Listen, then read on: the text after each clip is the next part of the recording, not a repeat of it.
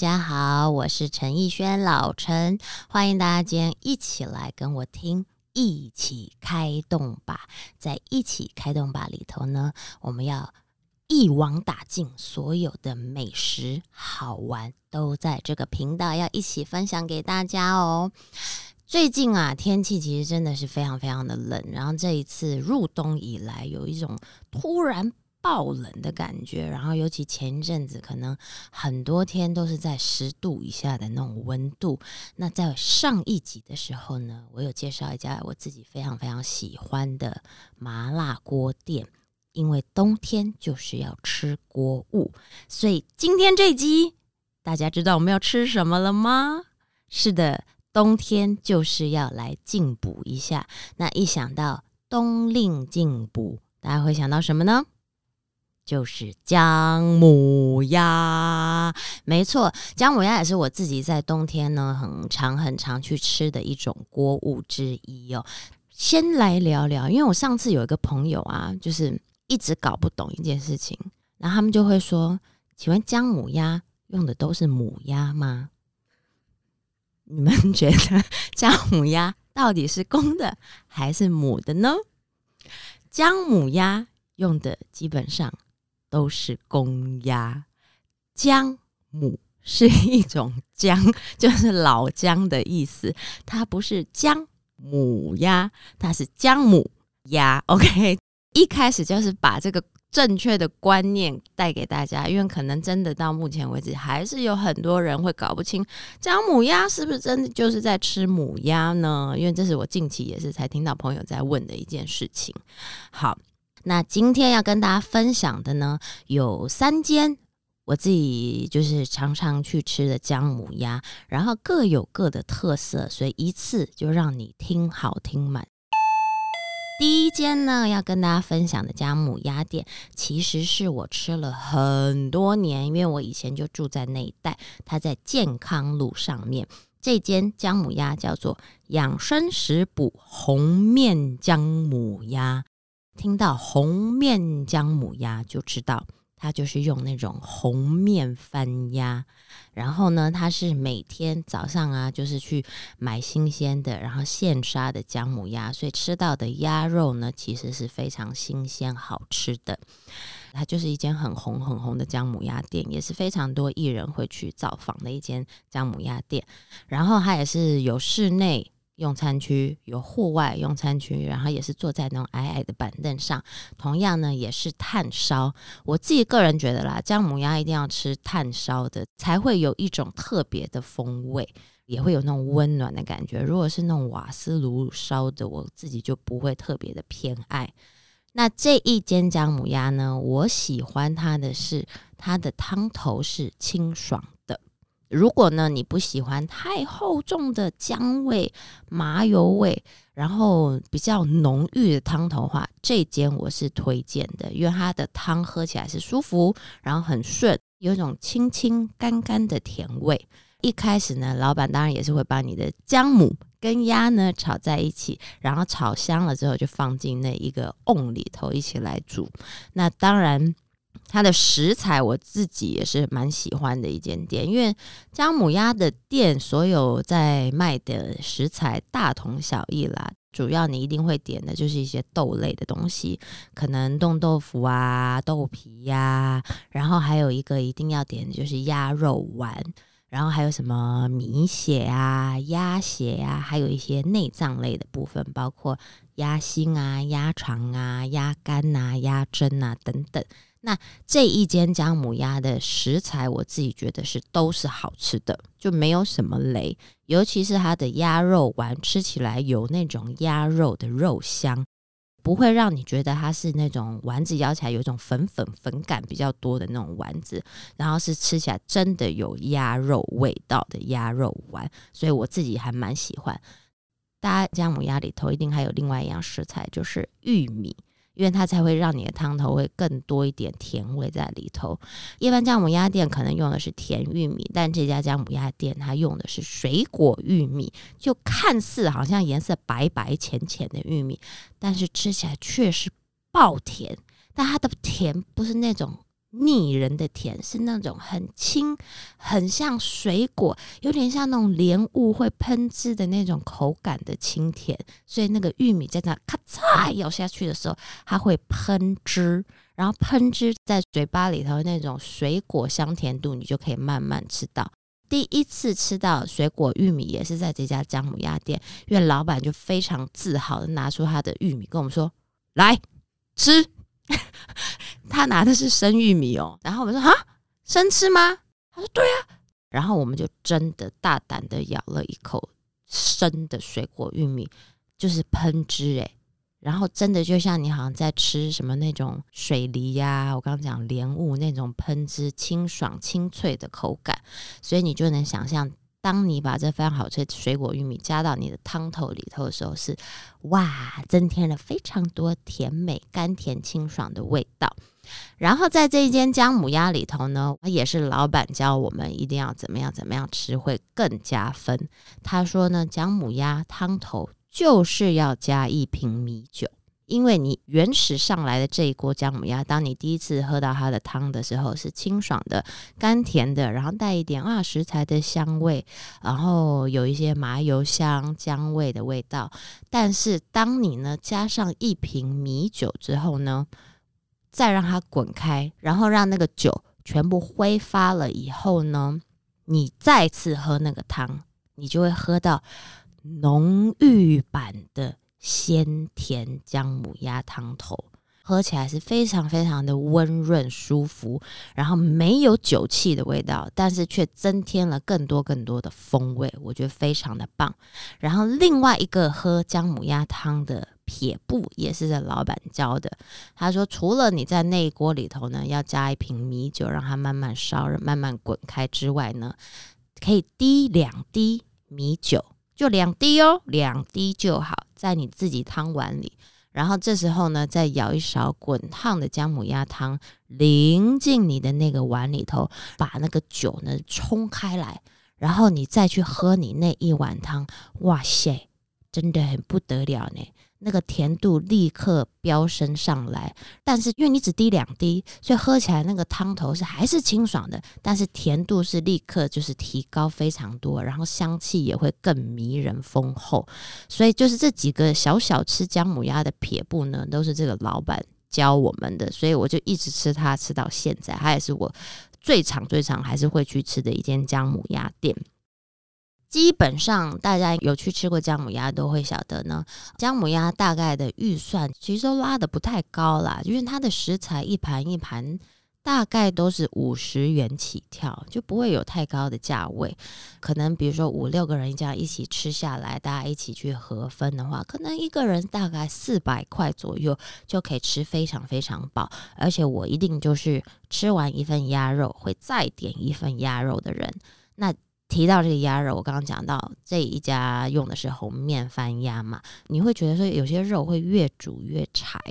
但它的是越煮越嫩。很奇特，而且嫩中带 Q 弹，那个肉吃起来还会回甘，就是有一点那种甘甜的味道，然后还再带一点点肉香，所以它的肉我自己也是非常非常的喜欢。所以姜母鸭，我觉得除了就是品尝一下它的汤头，然后吃一些它的火锅料之外呢，再来重点当然就是它的鸭肉，不是是只吃料，就是如果鸭连鸭肉煮了这么久，煮了一整晚都还这么好吃的话呢，我会觉得那这间。姜母鸭基本上就绝对是过关的。接下来我们来聊第二家，我也是非常常去，然后也是跟很多艺人朋友常常会去的另外一家姜母鸭店。它原本是在松仁路那附近，后来搬到了信义路六段。这间姜母鸭就叫做信义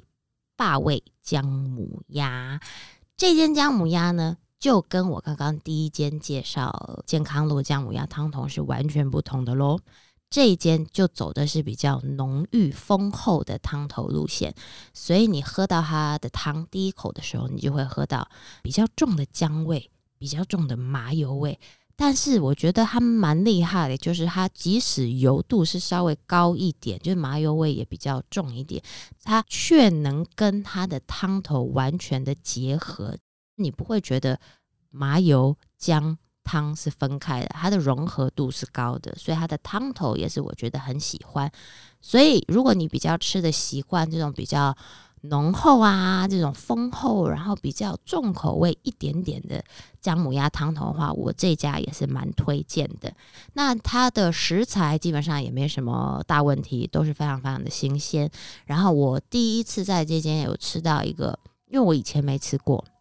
在这一家家母鸭店呢，我也是第一次吃到这个食材，它就叫做零零卷。其实一开始我根本记不起来这个卷叫什么，我都在想零零。我说我要点那个响铃铃到底是什么东西呢？原来它其实也是豆类做的一个豆制品，然后吃起来呢是很像更薄更。扁更轻盈的豆皮的那种口感，然后一卷一卷非常的空，非常的轻，然后下去涮两下呢，它其实就是利用它豆类的这个特质嘛，涮两下之后，它就会扒住那些汤头的味道，然后一些香气，还有一些麻油味，涮两下放到嘴里以后，你就会觉得它哇，吸满了满满姜母鸭的汤头跟那个它的所有的精华在里头，吃起来就非常的过瘾，所以那个响铃铃。没有啦，是零零卷。响铃铃呢，也是我觉得大家一定要去点的一个食材。那当然，这一间信义霸味呢，我觉得它的鸭也是好吃的，也是属于那种 Q 弹软嫩，吃起来会更有一点点口感，但是它吃进嘴里不会让你觉得好像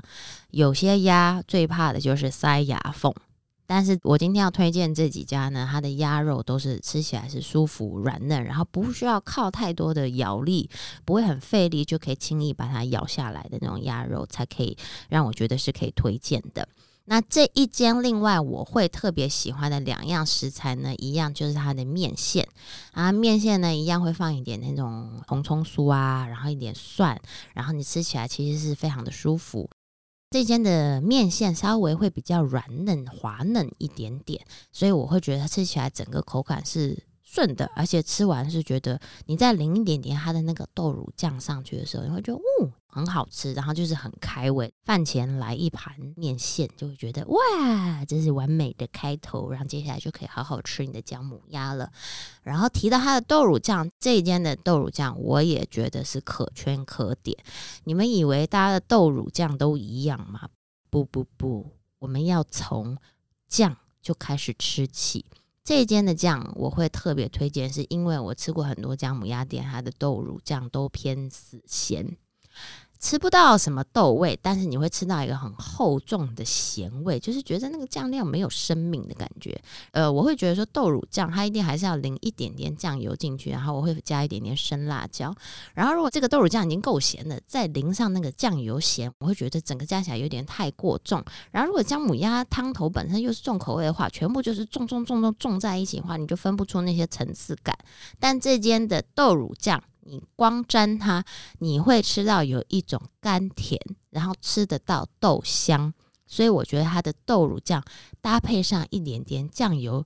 组合起来那个比例是很好的。然后拿你的鸭肉啊，沾一点点那个豆乳酱加酱油，然后加一点生辣椒，吃起来会有那种更有提味的感觉。然后你也会觉得，哎，鸭肉多了一番滋味。所以我会觉得这家的豆乳酱是我还蛮推荐的。同样呢，这一间的食材大概也是一盘五十元起跳，所以吃下来真的就是大概一个人四百块就 OK 可以搞定了。这一间也是我们很多朋友们就是在冬天会一天到晚约去吃的，然后也是生意都很好。最后一家给大家推荐稍微有一点点不一样的一间姜母鸭店。它在行天宫站附近，